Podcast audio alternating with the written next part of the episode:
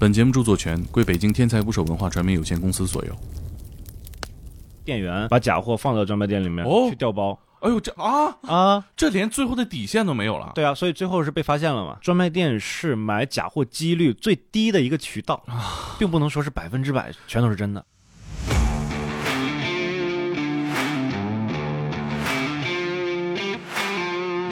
国第一代鉴定师严闯 网上有个昵称呢，叫“贱人严闯贱人严闯，”，小偷然后砸车，把车里面的包拿走了，偷的真的东西跟假的东西量刑也是不一样的。你要误判了之后，那他的量刑就不一样，一辈子可能就不一样。有的甚至于说我是我捡的，对，然后上哪儿捡这玩意儿去鉴定一百个的话，得有八十个左右都是假的。啊啊？，店员把假货放到专卖店里面哦去调包。这哪个牌子？消费者对于奢侈品定义是什么呢？贵的、质量差的、服务态度差的。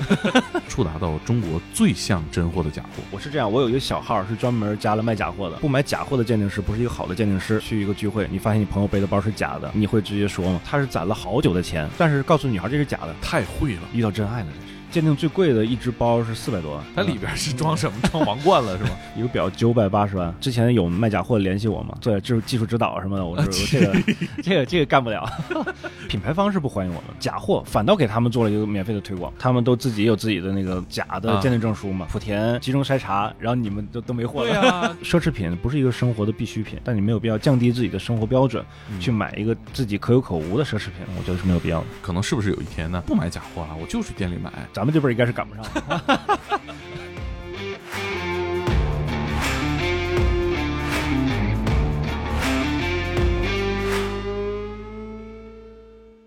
请点击订阅我的播客，拜托了。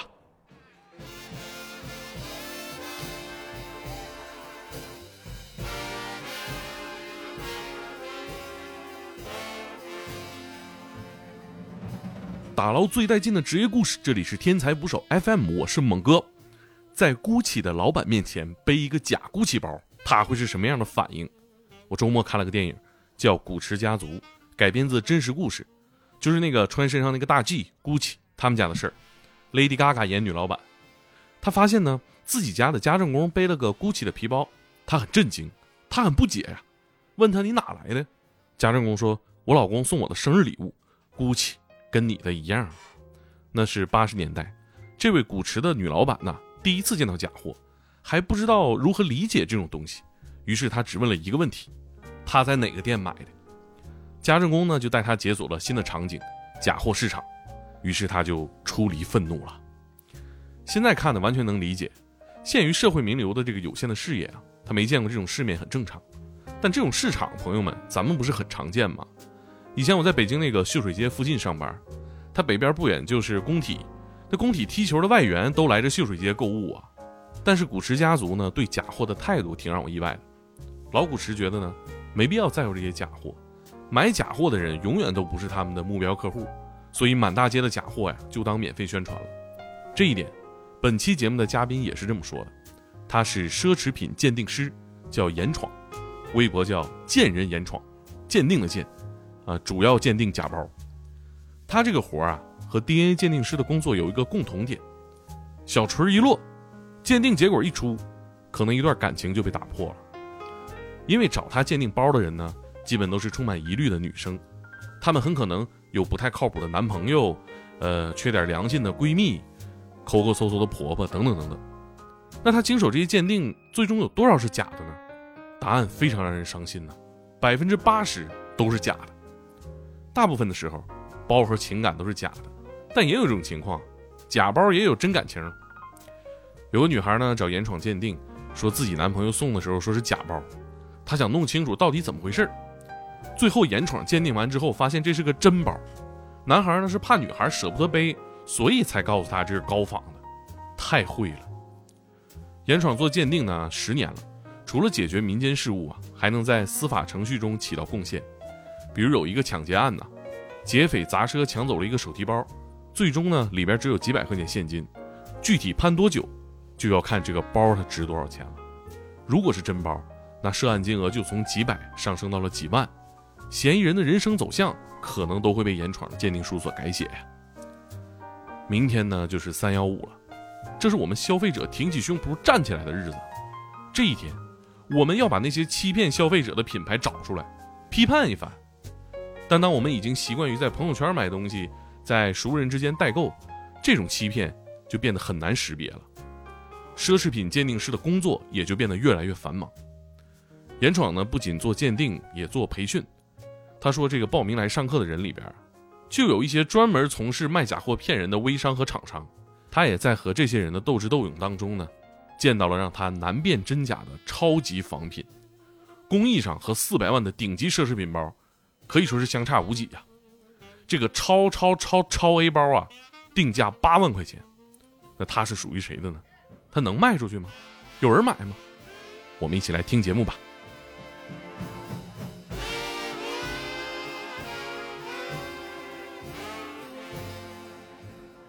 今天来到我们录音室的是一位奢侈品鉴定师，也是我的本家严闯。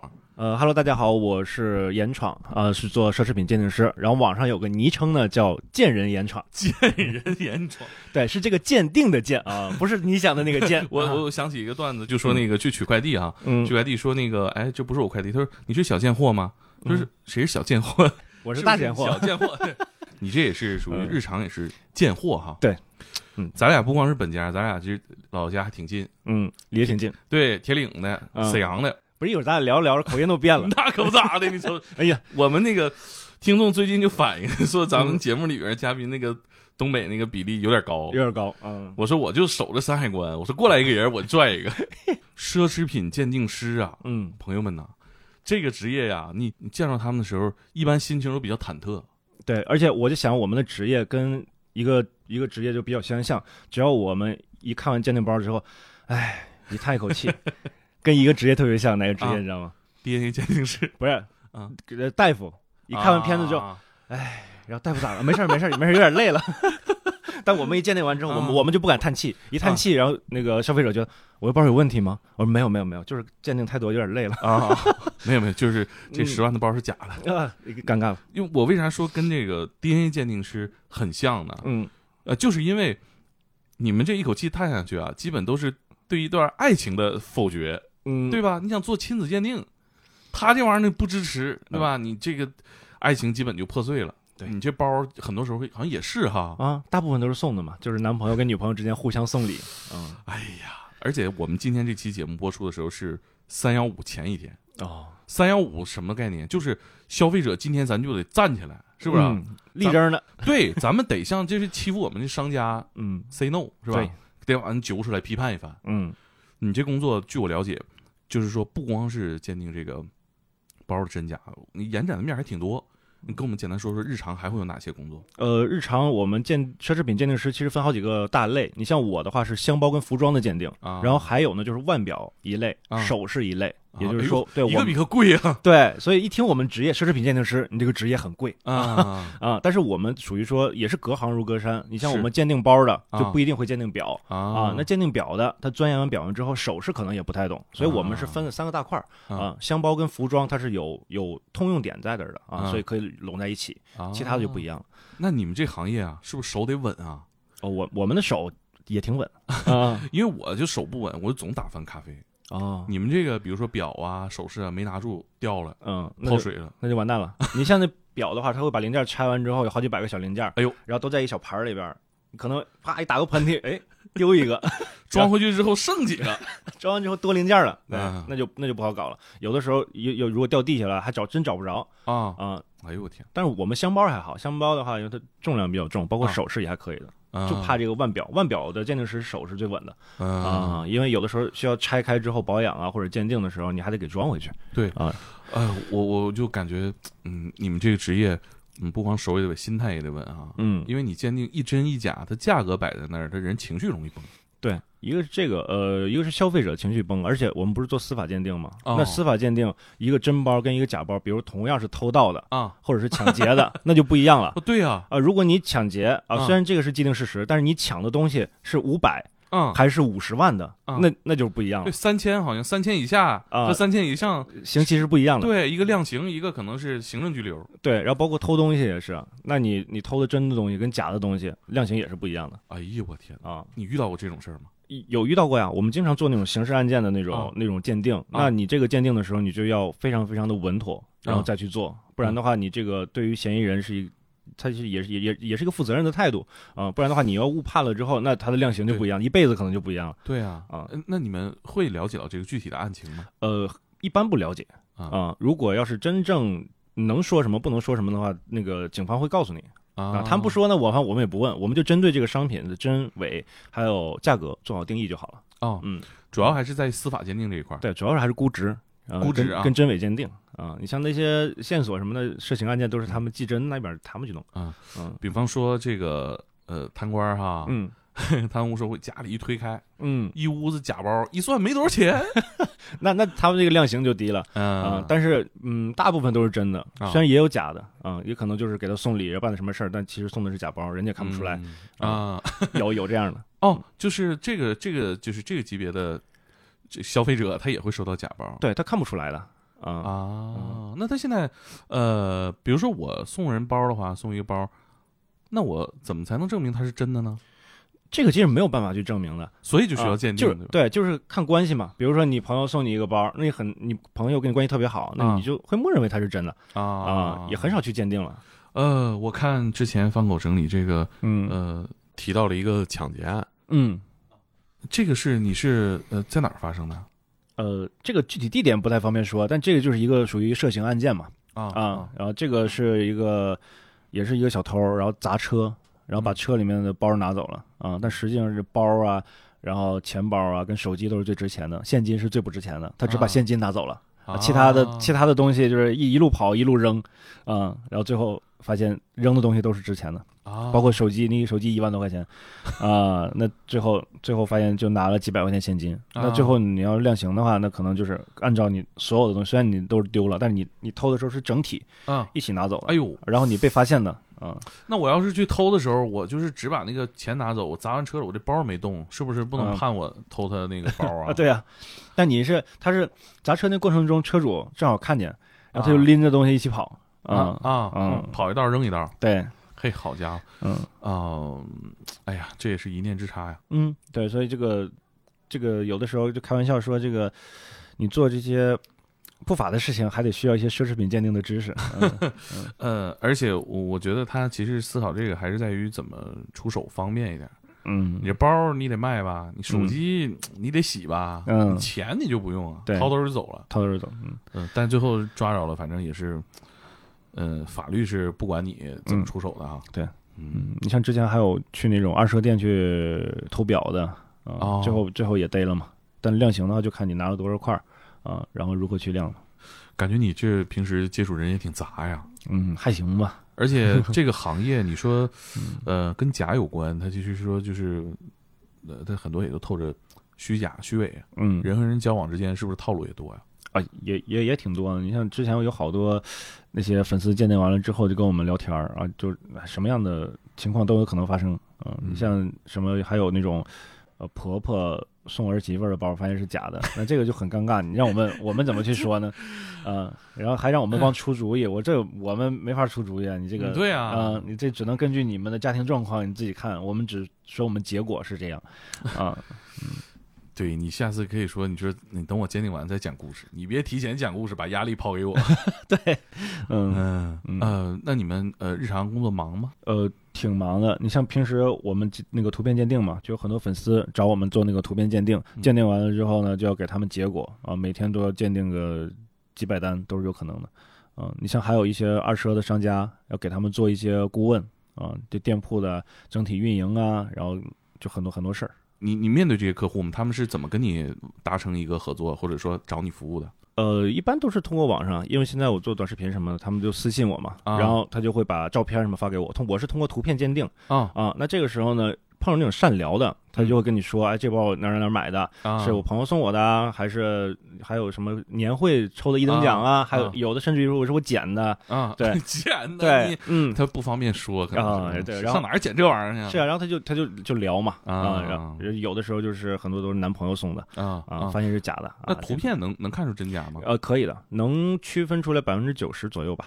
啊，但啊就是大部分看图就行。对，就是图片鉴定的话，它是有一定的误差率的嗯啊。这就像咱们去医院看病一样，为什么必须报告上面写一个结结合临床经验呢？就是你大夫得看到病人的本人，对，然后结合报告啊，才能出这个诊断结果。那啊我们包都没见着，只见图片，所以呢啊误判率肯定是有的啊啊。我们鉴定师的级别里面也就看这个误判率的高低啊哦，，那误判率越低，那你这个鉴定师的级别就越高。可是这个误判率怎么算出来呢？谁给计算呢？呃，就比如说我图片鉴定这个包是真的，嗯。但是呢，这个人拿着包去实物鉴定了啊。发现这个包是假的，那这个我就是图片鉴定失误了呀啊。啊，这就属于一个失误率。等于说是这职业生涯小污点儿？呃，也不算污点儿吧，这应该属于正常情况。啊，也算啊正，常因为这个东西就每个人的拍照的技术是不一样的，嗯。它就会导致给你发的图片，你有的是看不清的，有的是没对焦的，对。啊，这个就特别影响你的判断。之前不是有那个有一个呃女女女女孩的裙子的一个照片，有人说是蓝蓝黑的，有人说是白金的嘛，对对对，嗯嗯，就是还是误差挺大啊。嗯呃，有误差，但不是挺大，就会有一些误差。嗯，可是你说呃图片就能鉴定出来包的话，那你们那个嗯到呃就是说呃你需要看实体这个包鉴定这个需求多吗？就是说我比比如说我找你鉴定，你给我那图我就不认嗯，有啊，有啊，所以我们在给鉴定结果的时候都说是呃仅供参考，啊。具体是以实物为准，他们一般鉴定完了，嗯、真的多还是假的多？假的多。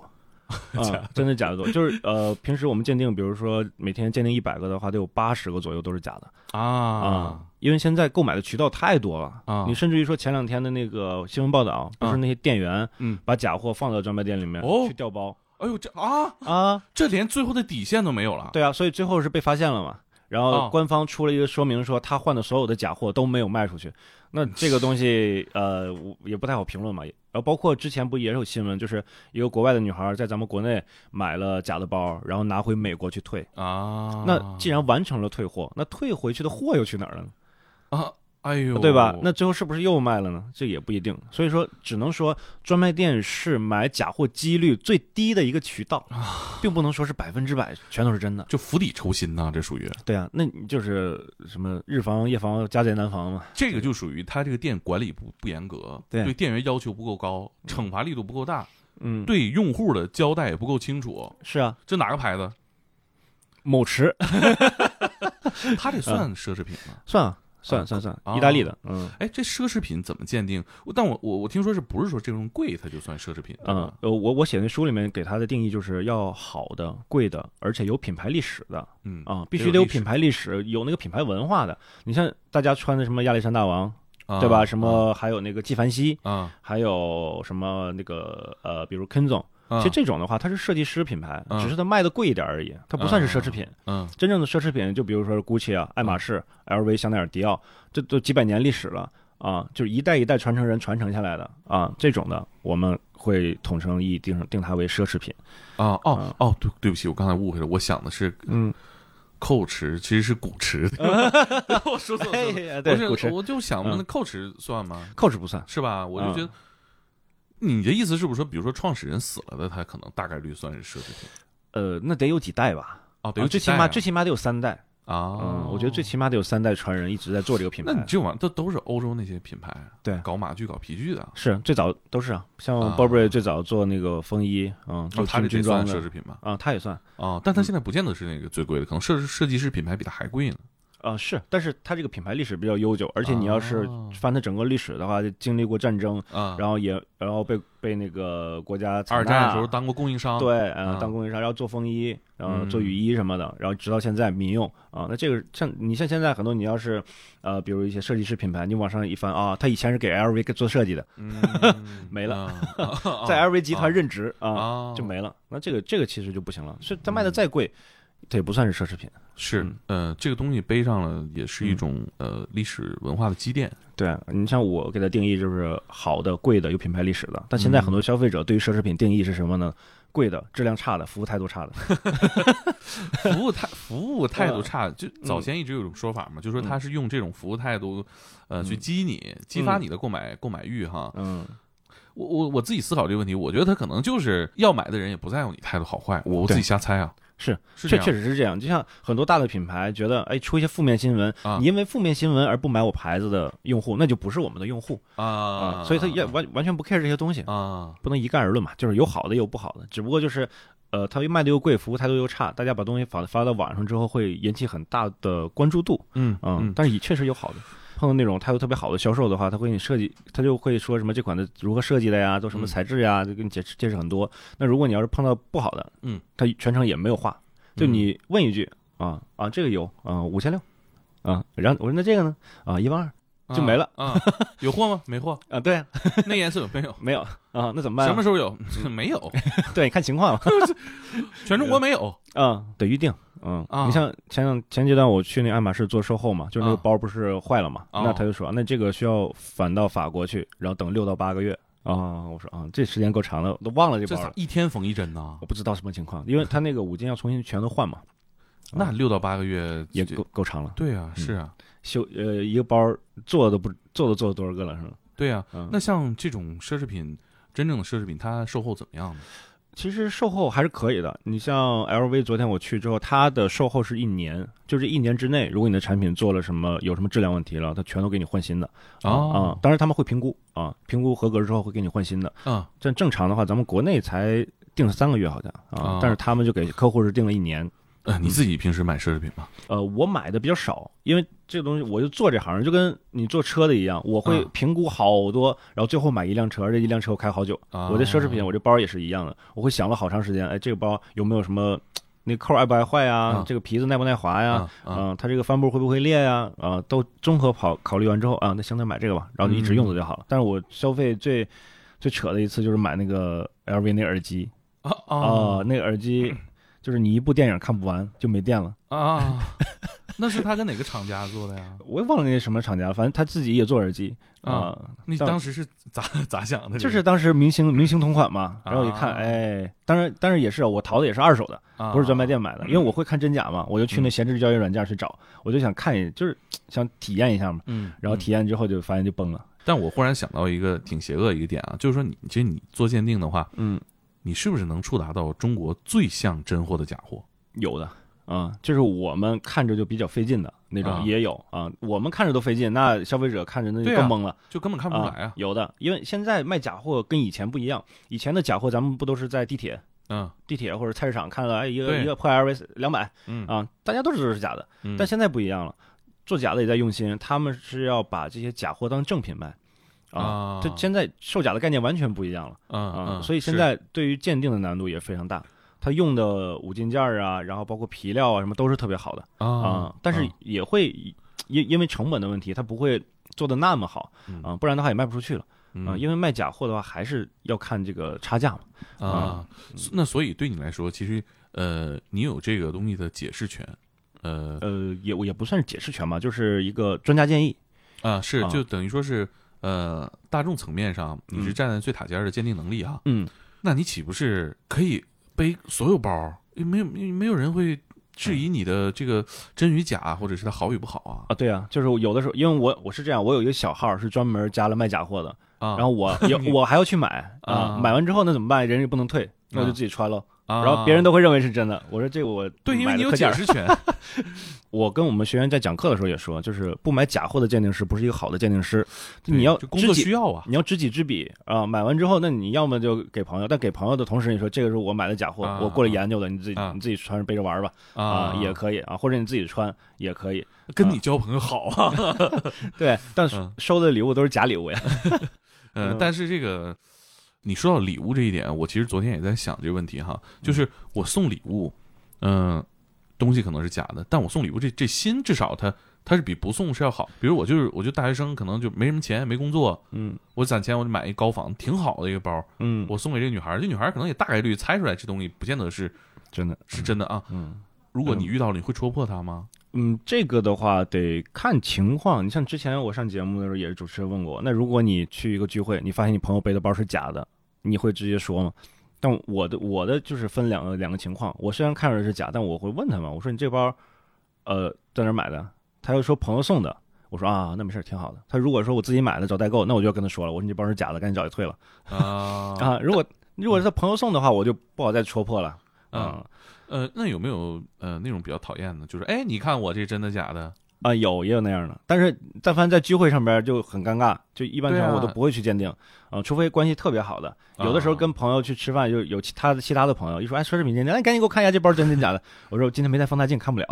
啊，但实际上就委婉让他知道咱不干这事儿。对，实际上是能看得出来的，但是你嗯鉴定完之后就很尴尬。嗯如果是真的还好，万一是假的呢？嗯啊、而且有的时候他他就是有那种是故意考验你的，但是你又不知道他是不是考验你。不知道是啊恶意还是善意啊。对呀、所以我就直接说，我说鉴定工具没有带，我说等哪天我带工具的 尤其面对面，你也判断不了他能不能接受得了这事儿。啊，是啊，那当众要是说挂下不来台，那就很尴尬呀。对，嗯那就不定谁玩谁了，对吧？嗯，对，所以我就一般就不干这种事儿。你有没有那种挑战原则的时候？就是就就这这个，确实我想说点假话，把让这个事儿实现。呃，像这种情况几乎没有，因为这个是属于自己职业跟专业的方面，你没有办法去刻意隐瞒什么东西。但是有遇到过，就是那种就是男孩送女孩礼物，但是他是攒了好久的钱去啊买了这个礼物，但是送给女孩之后，女孩就但是告诉女孩这是假的，啊但实际上这包是真的啊。他怕的说我攒、我攒了了这么长时间的钱给你买包，你再不舍得用怎么办呀？哦然后啊刚好、在在哪儿？在哪儿？这 没有，然后就是给我找我鉴定嘛。啊鉴定完之后，他他本来那女孩心里想就是看一下这个包做的好还是不好。什么水平？嗯，但我一说这包是真的，然后他就哎不对呀、哎这这明明这就是假的呀！我我我对象送我的时候就是假包啊、真的是真的。啊，这 真的是真的。那只不过那可能他们之间沟通完之后就说，那我要说攒了三个月钱给你买个真包，你又不舍得背，还得让我退了，那也有这样的。这男孩太会了对啊！遇到真爱了，这是也挺好，暖男。对，那这是这属于是挺正向一爱情故事，嗯你有没有那种让你觉得有点儿嗯难以接受的？难以接受的，我觉得就是这种拿着假的奢侈品去骗女孩的这种啊，本身确实是挺有钱，但是有钱人也不傻啊。嗯我又没想着说跟你谈恋爱要结婚，那我送你礼物我就挑假的送呗。而且现在很多女孩又她又不会鉴定啊，嗯所以所以现在我都建议什么呢？你收到礼物之前，或者是某些特定节日啊，收到礼物的时候，你先给我们发完鉴定，确定是真的之后，你们再进行下一步的啊行动。要要不卖二手也不好卖。啊，是啊，你收完礼物之后啊，之后你发现哎假的，那你又能怎么办呢？嗯嗯嗯也有可能也见不着第二面了，嗯，哎就很尴尬。是。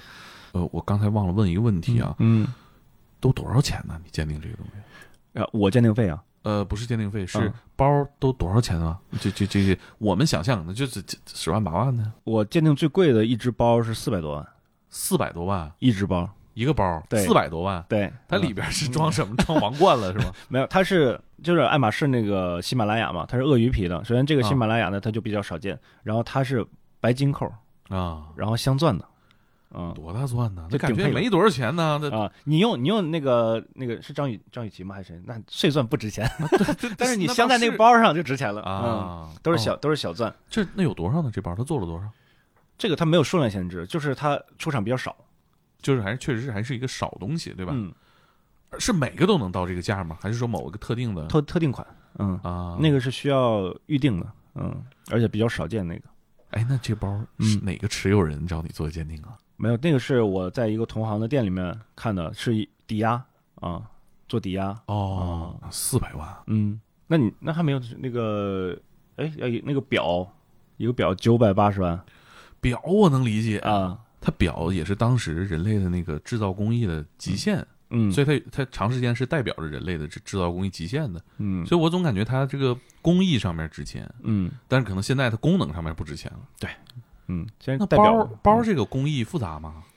它不是很复杂，但只不过就是你像爱马仕的话，不推崇那个手工嘛，一个工匠从最最开始你下完订单之后就为你一个人服务啊、然后一直做做做做出来之后，然后再给你寄过来，嗯，他们讲究都是这个，那呃，据你观察，咱们国内有能做的一模一样的吗？嗯，一模一样肯定做不到，但是有做的接近接近的。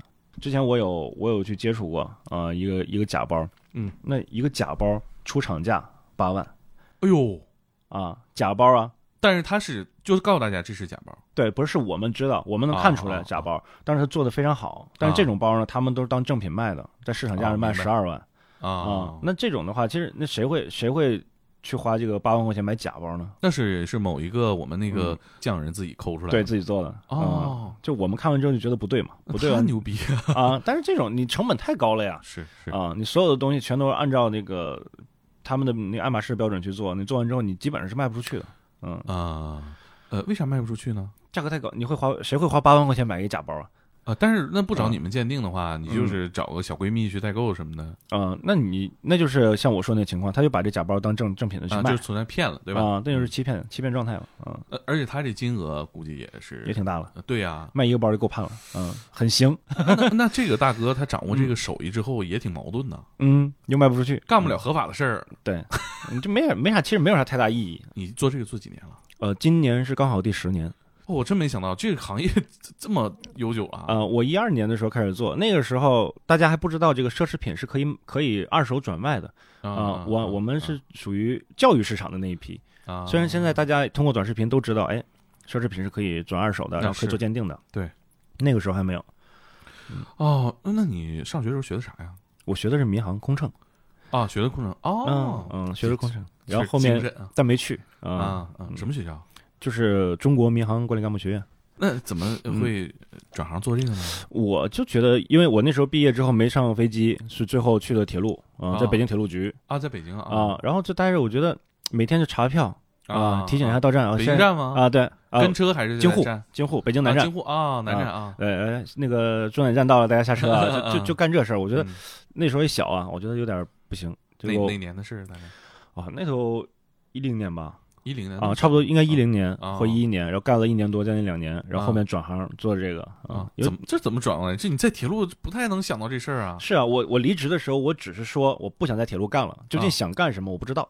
但咱这个活儿嗯，咱说在东北在铁路干那挺好一个事儿啊，啊，是啊，啊不这机会不容易，得得找是，人儿。对，所以家里面就不同意嘛。后面啊我自己离职了，我就说啊不行，我就干不了。我本来是想奔着销售去的啊啊，然后那公司刚好就是有演讲嘛，就是每个部门领导过来讲课，看，哎，这怎么还有奢侈品鉴定部门？啊哎，这部门好。新兴职业，对啊，而且跟我就觉得这个行业是你越老越值钱。嗯，是对，然后我就说，哎行，我说这个这部门我得我努力往这个部门去。嗯，然后所以最后就录取到那个部门了。啊，然后从一一二年的时候一直做做到现在。啊啊，对，我记得你那个公司是当时一个挺大的一个海购公司哈。嗯，对，那他当时就就是，呃，他有这个部门呢，嗯比你更资深的你的老师或者是嗯，领导，那他是怎么学的这个东西他们他最早是在日本啊、啊？因为日本日本对对奢侈品的流通是已已经很成熟了，但是在日本呢，那个也不叫鉴定师。那叫买手嗯啊，但买手呢，你要具备鉴定能力，不然的话，你你买回来的包是假的怎么办？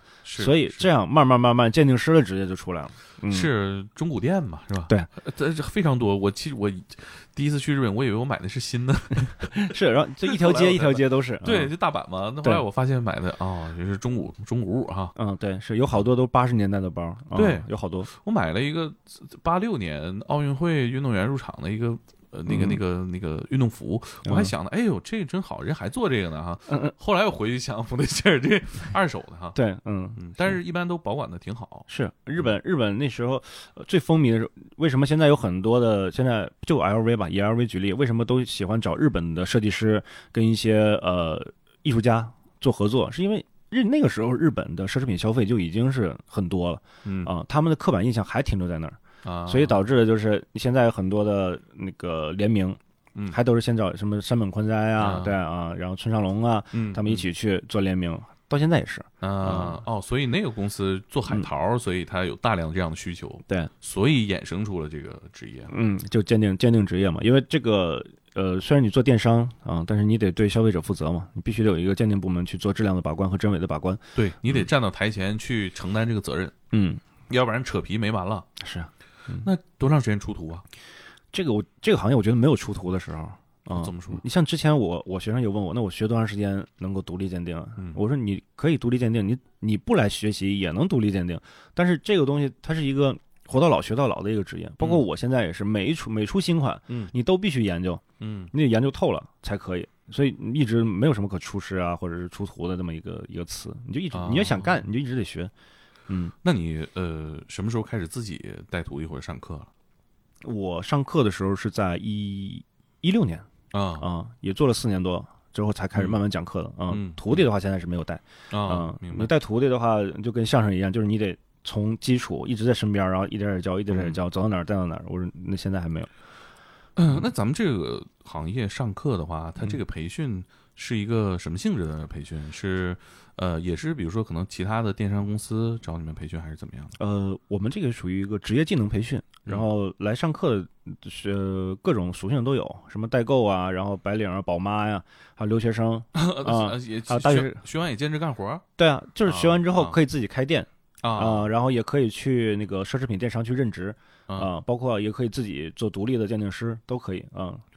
哦，那那那这些代购学完了，嗯，那也不干好事儿也是有可能的呀。有啊，像你像我们讲课的时候，台下有的时候二三二三十人啊嗯，那究竟每个人都是干嘛的，谁也不知道啊，有可能里边掺杂着卖假货的。但是我们我们报名之前会有筛选啊，会通过我们的一个手段吧，稍微稍微测一遍，我们会把那些不太聪明的卖假货的挡在外面啊啊。你像之前就有人有人加过我们的，就是他的微微信名字名号，就是他微信名字就叫袁丹。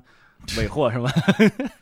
对然后我们心里想，我说就这智商，基本上也发不了财了。不是教他们是一点好处没有。对，因为他说他卖这个东西，他其实他就是公然卖假。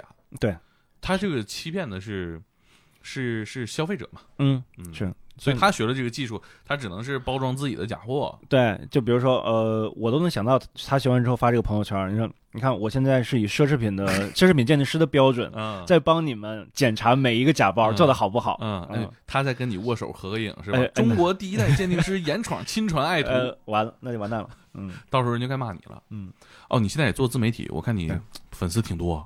还行吧。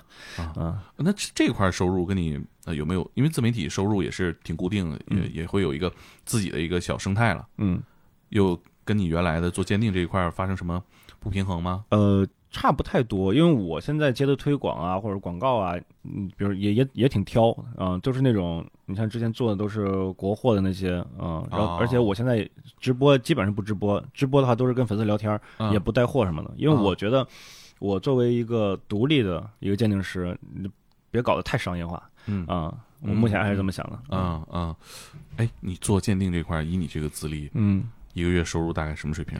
如果我我现在去电商平台去任职的话，嗯就一个月最起码是七万块钱，七十 K，呃，七十 K，嗯嗯，多少薪呢？那没准儿了就啊嗯。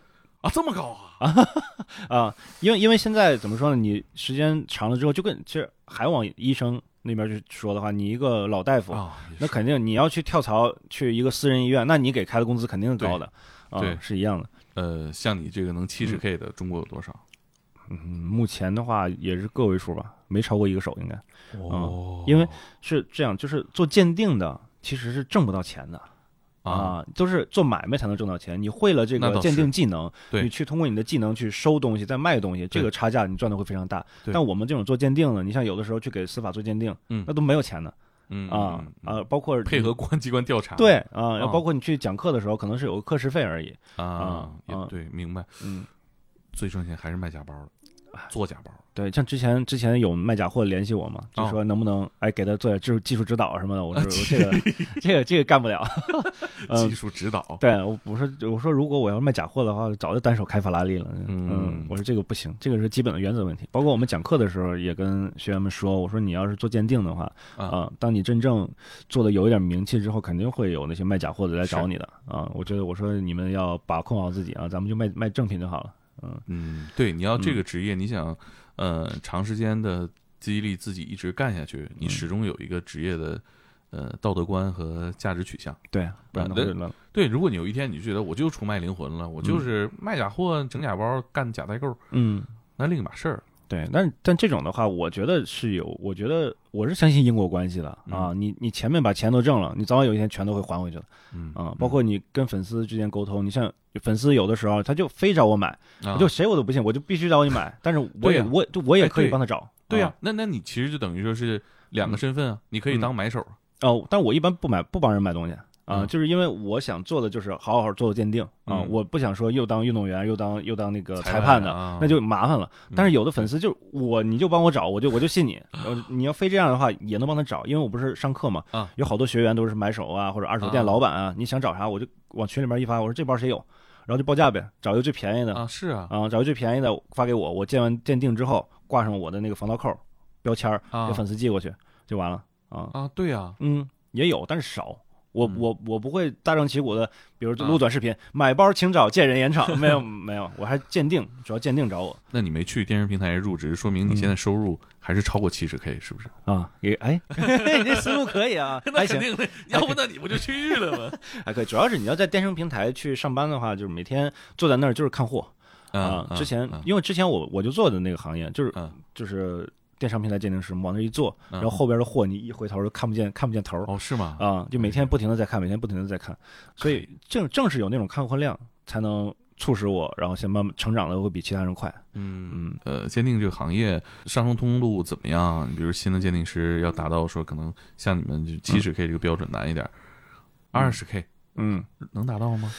这个就得看时间积累了。啊，你像有很多学员学完了之后回去也看不见货，那这个就不行了。你你时间再长也不行，就跟考驾照一样嘛，就跟考驾照一样嘛。啊，啊，你老也不开车，那你不能说你是老司机。那对那对，所以我都建议大家，就是学完之后，你去电商平台去任职去啊，嗯就经常接触。实在再不行，你就去你家店附近的二手店，你去当个店员，对吧？嗯啊，自己积累积累经验之后，你自己是开店呐、啊，创业啊，还是什么的就好了，嗯啊，就容易很多。是啊，这个小店它一般这个店主要的功能就是鉴定、不是，就是买卖、买卖啊，回收小，店儿然后寄卖啊，包括有的还有养护啊。这个现在在各大商场的 B 一层越来越多了哈。对，嗯哎，我忽然想到，那你们这个行业都会面对什么人群啊？刚刚讲到的，可能有这个呃呃客户啊，嗯你呃买买包的啊，收包的呀，嗯嗯、还有这个公检法机关的，嗯，嗯、还有什么人群？他们欢迎你们吗？呃，反正品牌方是不欢迎我们的。嗯呃，这个我觉得需要解释一下，就是嗯你帮他们鉴定真伪，为什么他们不欢迎你嗯？，因为品牌方他是没有这个，呃，怎么说呢？就是这个鉴定对于品牌方是没有任何好处的，啊、甚至于说他们是有这个职位在，但是他们没有这个职能。没有这个职能职能部门在每个哦。店，啊、是因为他有这个服务跟没这个服务，对于他们的销售是哦，没有什么关系的，啊、啊，不会是因为我们店里面有有这个品牌鉴定，你们来买我的买我们的东西，啊他们甚至会觉得说假货反倒给他们做了一个免费的推广，啊、所以他就没有必要去做、这个。那他不想拉动这些中国千千万万或者说全世界这些，在这个呃高仿和嗯。真包之间犹豫的这群人吗？嗯，他们不会去刻意培养这些，就是如果你的资金到了，你自然会过来买我们真的。我懂了，我懂了啊。这群人可能买一个用好几年，嗯，真正的客户可能一年买好几个。对，你像昨天我昨天我去 SKP，那拎大袋子里面啊十几二十几个，哇往外走。谁呀？我我纳闷了，我说这个是店员调货呀，还是还是还是顾客真买那么多呀？啊我我我都犹豫了啊。，看着是是不是店员？我看着不像店员啊，穿一身穿一身那个品牌大 logo 的衣服，然后拎一堆，啊就那个就那个大袋子最大号的袋子，那包都快往出掉了，咔就往外往往外拎。我我天哪！天哪！我说这是要干啥？感觉来批发来了。是这种的是他们绝对的客户。对他们不欢迎你们的话，呃，会有什么表现吗？你们会经常去店里吗？我们去店里面的话就，就看看新款的做工啊怎么样啊啊，也不会说啊我是做奢侈品鉴定的，然后过来看看包没有但是你嗯们看就跟正常顾客一样吗？你们不得是扒缝抠眼儿的？啊？是啊，所以所以所以店员店员一看我们这个就不是要买东西的人，啊，他会问你们吗？你干啥呢？会问，呃您说，比如说我上次有一次去那个店里面去看那鞋，我把鞋垫拿过来，他说：“哎，先生，这个鞋垫不知道怎么拿。”但是我觉得就我我觉得没事嘛，无所谓嘛，就说一下说一下，我又不会掉脸筋肉。嗯，但是我一翻过来一看一下，我就知道里面的走线是啥样，我再给塞回去就好了。啊，那你嗯会在店里拍照吗？呃不会，他们不让拍，哦，不让主要是不让拍，嗯，我这没去过，这露怯了，你知道这？不让拍，嗯。嗯嗯，但是有衣服的话是是可以，衣服的话不是有更衣室嘛？啊就在里面自己哦换一下哦，是是，肯定不让拍，因为他怕你用作嗯，那个假代购的这个渠道上。对也是，哦，他们不欢迎你们，那那哎，那做假包的，是不是反过来想，做假包的其实是欢迎你们的？啊，呃，也不能说是欢迎嘛，就像我说，他有可能想让我们过去去当一些技术顾问啊，然后帮他们去更完善这些造假的这些工艺啊。嗯，因为我我理解这事儿，嗯就是说品牌方不欢迎你们，是他们不需要另外有人对这事儿有解释权。对，嗯，但是假包机构说，哎，就多了一个有解释权的地方，反而是嗯可以运作运作。是你像之前那个不是有那个球鞋的购物平台嘛？像现在有很 对那个地方，他们都自己有自己的那个做自己的假的啊鉴定证书嘛。嗯，都是一样的。现在，对我就是呃嗯那些呃我就不提名字吧，那嗯些我没法信，说实话。对，为啥为啥那个人家莆田一一集中集中筛查，然后你们都都没货对了，啊，就人家那边一查，莆田一查是吧？没货了你是。全没货了，这太他妈吓人了。对啊这让人怎么信任啊？嗯，但是你你吧，是你推论是这样，但你又找不着证据那你们这行业，嗯嗯，鉴定球鞋这帮人能混得到你们这行业，算是一个行业吗啊，？不算，就是 不是你回答要这么干脆吗？不是，就是完全是隔行嘛。啊，那像我们跟二手车也是，也都是二手车的也有鉴定评估师嘛，那也是隔啊行的。啊那我们做奢侈品鉴定的跟球鞋鉴定的，它是完全两个不同的职业啊。哎，你你说乔丹这个属于呃有历史文化吗？耐克？呃，哎，呃也有吧我不说他吧，嗯比如说，嗯，阿迪达斯和彪马嗯啊，这种他可能也跨越到二战了，嗯他也是伴随着就是时代各个时代奥运会，嗯，他这算吗？他这个嗯，只能说有品牌历史，但他卖的不贵嘛。哦，价上不去，对吧，他走的亲民路线嘛。所以咱体育行业就没有贵的是吧？嗯嗯，这个我还真不了解。体育的话，好像没有品牌历史悠久的这种，嗯，但只不过现在有好多品牌不是运动户外品牌卖的贵嘛，始祖始祖鸟啊那种啊啊，嗯，但他们在户外界可能就就算奢侈品啊，因为它这个做工工艺啊包括面料都是很独家的。对嗯我懂了，就是嗯到那个呃，你们这这涉及这奢侈品领域，这价格一抖搂出来，差的有点多。啊，对，嗯，哦哦，但它不能卖的太高了。那我滑个雪，你像像那个对，迪奥，就是消耗品。迪奥跟 LV 不也出啊什么滑雪板啊，滑那个翻浪板？那多少？钱一个？我朋友圈里见着了，九十九包邮是吗？我不知道，我就见那人拿一个，我就觉得啊，是，包括前两天我刷短视频，不是吗？有人那个滑雪那单板，啊然后一个一个迪奥的 logo，他说：“哥们儿，你在哪个道？我离你远点儿。”对，那那也挺贵的啊啊，那个就属于呃运动运，它因为它应该是跟那个呃户外那个滑雪板有合作啊啊啊授权你打我们 logo，啊，就跟 LV 那个耳机一样。嗯，，LV 那个耳机也是，它本身是一个品牌，我嗯让你打上我们的 logo，那就变成 LV 的 logo，LV 的产品了，那这价格一下就是一下暴涨啊。嗯。你周围的这个社交圈子有没有发生什么变化？比如说，我可能嗯。呃原来的同学啊、朋友啊，大家做这个工作，可能距离这个东西比较远，嗯，但是现在这你肯定周围的朋友或者是伙伴，嗯。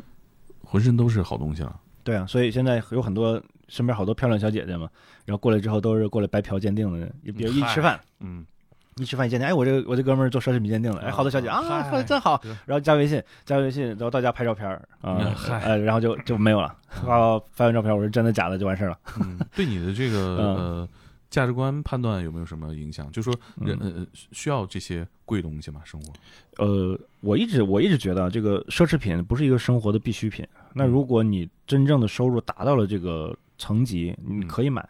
如果你要非说你吃三个月泡面就为了买双鞋，我觉得就没有必要了。啊嗯，这个消费观，我觉得大家还是要更理性一点儿。它这个嗯东西一直都是一个奢侈品，为什么叫奢侈品嘛？就是你日常生活，你有它没有它都可以生活的，它不是一个必需品，所以没有必要去非要去追求。你别刚毕大学毕业不行，我要买个香奈儿，嗯，这个我我半年之内我要买香奈儿，就我觉得就没有必要。呃，其实我觉得像这种呃，比如说你花了几个月的钱追逐一个一件奢侈品的话，嗯好像也没有什么错啊，嗯好像也没有什么他凭自己的劳动去买一个，嗯反而是你一直管别人要啊，或者是在你的社交的这个交易里面嗯，去去得到这个，比较让人心虚吧？对，嗯、是你要靠自己努力，但是努力的话你可以节省，但我我说就没有必要，就是不舍得吃不舍得穿，最后就为了买一个包，我觉得是没有必要。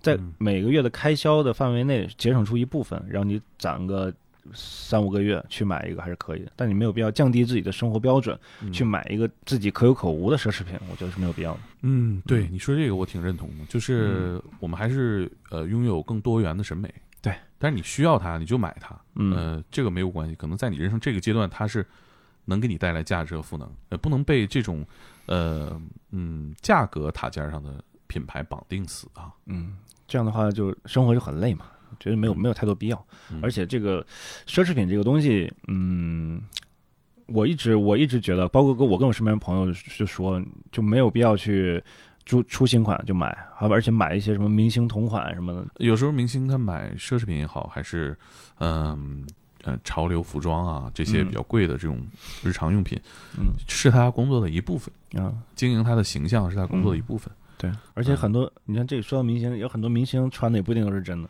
嗯嗯，对，像之前不是有好多那明星爆出来穿假货什么的，嗯那一个是故意为余之，文乐是吧？一一那我不知道，这不敢瞎说啊。一个是呃，一个是他自己不知道，还有一个呢，就是他品牌的，就是他们自己的公司没有把控好。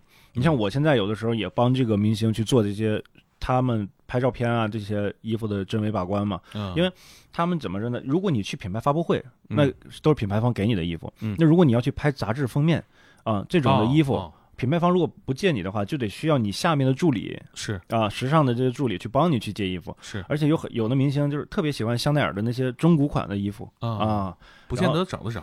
对，而且他那一个是找不着，还有一个就是这些助理去联系二手店，那这嗯二手店的嗯东西到底真的还是假的，是也不知道，所以呢，就让我过去把这个衣服什么都看一遍，哦确定是真的了，嗯他们再去拍封面，不不然的话拍完之后，是你不能让我们家艺人去穿一假的哈。对，就就很就很尴尬。包括演唱会也是，演唱会有的时哦候他们也是去找这种老款的中古款的那些香奈儿啊，然后包括呃 LV 的这种衣服啊嗯，嗯就显得自己的人艺人很有品位嘛，是嗯，对，嗯然后那这样的话就需要一个真伪把关的这么一层啊。嗯，不然到时候记者一拍出来高清照片，一翻一对比，哎不对，哎就麻烦了。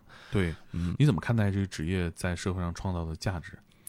呃，我觉得目前我的社会价值就在于，呃，能够帮着消费者，就是在呃避免一些财产损失，还有呢，就帮国家机关能够分担一些我自己力所能及的一些事儿。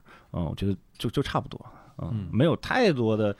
呃，太大的理想啊，嗯因为我们这个职业它也不是说像科学家似的，嗯，我们就能够用自己的职业技能，让人少花冤枉钱就可以了。嗯。嗯，所以我都建议大家就是代完代购的那个商品啊，嗯。签收之前都找鉴定师鉴定一下，如果是假的，赶紧去沟通去退货嗯啊，就完事儿了。嗯、嗯。那你像你的这个工作中，咱们嗯。刚才说到，可能八成是假货，嗯。就是呃，你得出这个鉴定它是假货的时候，它毕竟在打破一些东西，嗯。打破了一个谎言，打破了一个关系，嗯，打破打破打破，你就脆惯了。对，这个工作的这个嗯获得感主要来自于什么方面？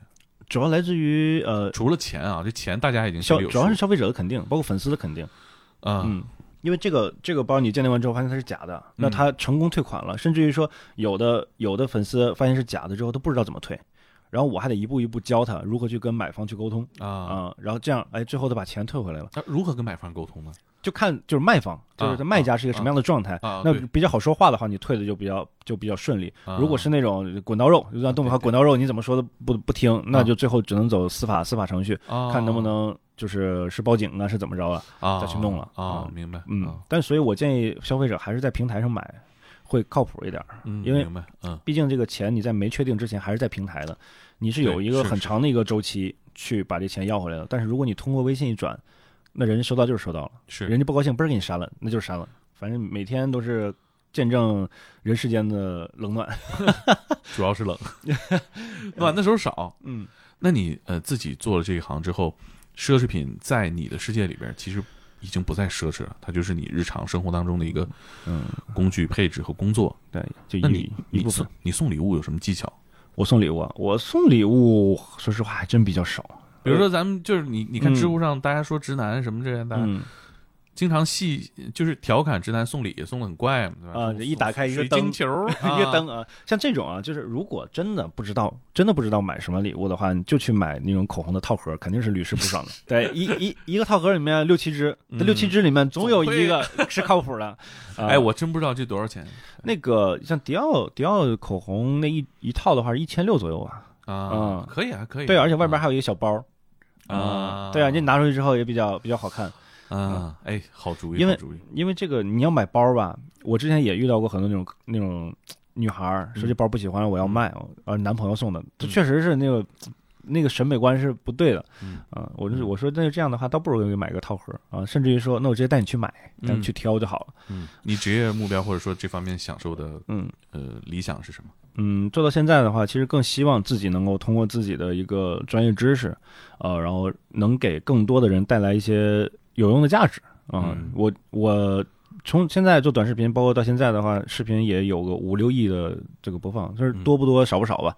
但是有人会经听课听过我这个讲课，包括我短视频之后，他会哎我这包是假的，我得去退货嗯啊、这样的话，就是我的视频能给别人带来价值，嗯我觉得就已经可以了。嗯，就我，嗯，用咱们东北老话，就是没白活啊，能帮助别人，啊没白活，对对呀、价值。能嗯你有思考过这个职业的未来吗？比如说，可能是不是有一天呢，嗯市场管控也好，或者大家的价值观也好，就不买假货了，我就去店里买。嗯你们这个职业你会担心吗？嗯，没有，我觉得我们我们这咱们这辈儿应该是赶不上了，理智，对，还得往后、呃往后推几辈儿，可能慢慢才会没有，因为就算大家所有人都去买这个专卖店去买了，它还有嗯二级市场呢。嗯，那二级市场流通还是需要人去做把关的，啊是。所以这个啊职业还是后续有一个长期的稳定的一个发展的，嗯。啊，不至于说啊突然间就没有了，嗯，哎，那我们听众一定会问啊，因为嗯现在转行的人也多，想这行想入行，怎么入行比较健康？入行的话，肯定第一步肯定是参加参加培训，嗯。你你有你对这行业有最基础的认知，然后有人带你是还可以，不然的话你自己突然间开个店，真伪也不知道啊，然后怎么去做运营也不知道，嗯啊，那就比较比较麻烦。那嗯现在的话就是先参加培训，后面我建议是找个地方去实习，嗯，先上手看，对你先把货货量攒起来之后，你再想着去开店，再去想去干嘛，这个嗯是一个好的一个状态。我我记得咱们私下里聊，你还呃做了一本书，呃，这本书是解决什么问题的？呃，这本书名字叫《奢侈品鉴定：从入门到精通》。那这个名字就是更多的是针对于消费者啊，就是啊看完这本书之后，比如说你买了对买了一个 LV 啊，你会对着它，哦，这个包应该是真的。如果连书上一对完之后，哎，这都不对啊，那估计你买的是假的了啊。因为我因为我们写这本书的时候，就是一个定位，就是百分之八十嗯都针对于消费者，消费者就是完、完全不懂不懂奢侈品的消费者。嗯啊，剩下的百分之二十的那些核心的那些数据呢，是只有我们进这个行里边之后，他才看得懂的啊啊。消费者一看，这这什么东西都看不懂啊，这嗯也是很正常的啊啊，因为我们要针对的就是一个二八二八比例嘛，百分之八十的人看得懂这个普通的数据就可以了啊。嗯，里面啊牌子反正也挺全的，嗯，基本上你买工具书啊，这我觉得你这书出现在这个每个女孩家里边，嗯，这个体验还是挺特别的，对，尤其它有震慑作用。对，尤其是你现在现在拿着书之后，很多人那个收到之后都拍张照片发朋友圈，呃，这样的话想送你礼物的人就想想，哇，这是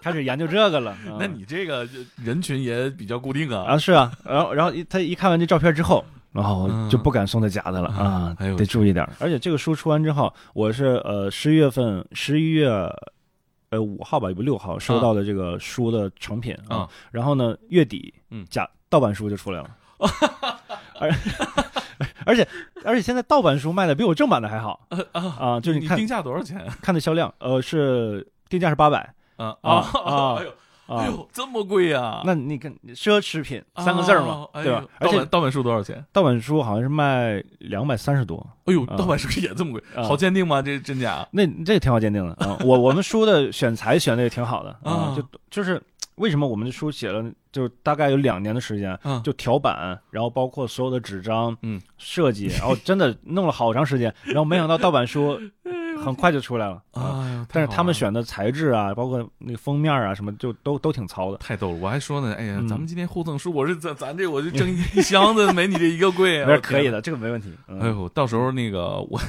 我得在这期推送的时候给大家看看，能寄过来吧？可以啊，我嗯我我到时候给大家看看一个八百块钱的鉴定奢侈品的书，可以。嗯书里也属于奢侈品了，对啊，八百那种很贵的画册才能有嗯这个价格而且里面里面主要是我们的这些工作的经验，啊。然后从我们最开始做这行，然后一点一点累积的所有的照片嗯啊，我而且我们写这个文字的时候也比较比较麻烦，就是我们不能说太多的专业术语啊啊，全都是用大白话得翻译啊。对我们用大白话写的，呃嗯这个东西呃，这个 logo 应该是什么样的一个状态啊？嗯是垂直的还是什么样的角度？就没专业术语里面基本上没有嗯啊，这样的话消费者就看得懂。嗯嗯，挺好。你这个职业很小众，嗯而且有一个让大家很羡慕的职业生涯。嗯，还行吧，大家就继续努力中嘛。嗯，嗯像最近一直在跑这些司法案件，然后包法院去做直播啊，嗯这样的话，我觉法得院做直播。对啊，去法院做直播但我跟，你说，到时候那个平台都得提示你是吧？你啊出现了不该出现 logo，请你关闭。没有我我们现在就是每一次去那些司法部门去做那些鉴定的时候啊啊，有可以拍摄的话，他们都给开那授权，哦，对对，啊是啊，要不你直播不了。对播不出去，嗯，啊就是需要都需要审完审完一遍之后，然后盖章给我们发过来。哎好玩儿。然后呃，这期听众朋友们有什么问题，可以在留言区里边儿呃，大家问我，然后我统一再跟严闯聊。嗯，呃，到时候你也欢迎严闯来我们评论区里嗯互动一下。可以，呃，但是私信过去这做鉴定的时候，大家记得别先讲故事啊，啊，对，别给人增加压力。说完故事之后不敢鉴定了。对呀、嗯那我们这期就聊到这儿，嗯，好，好，拜拜。拜拜。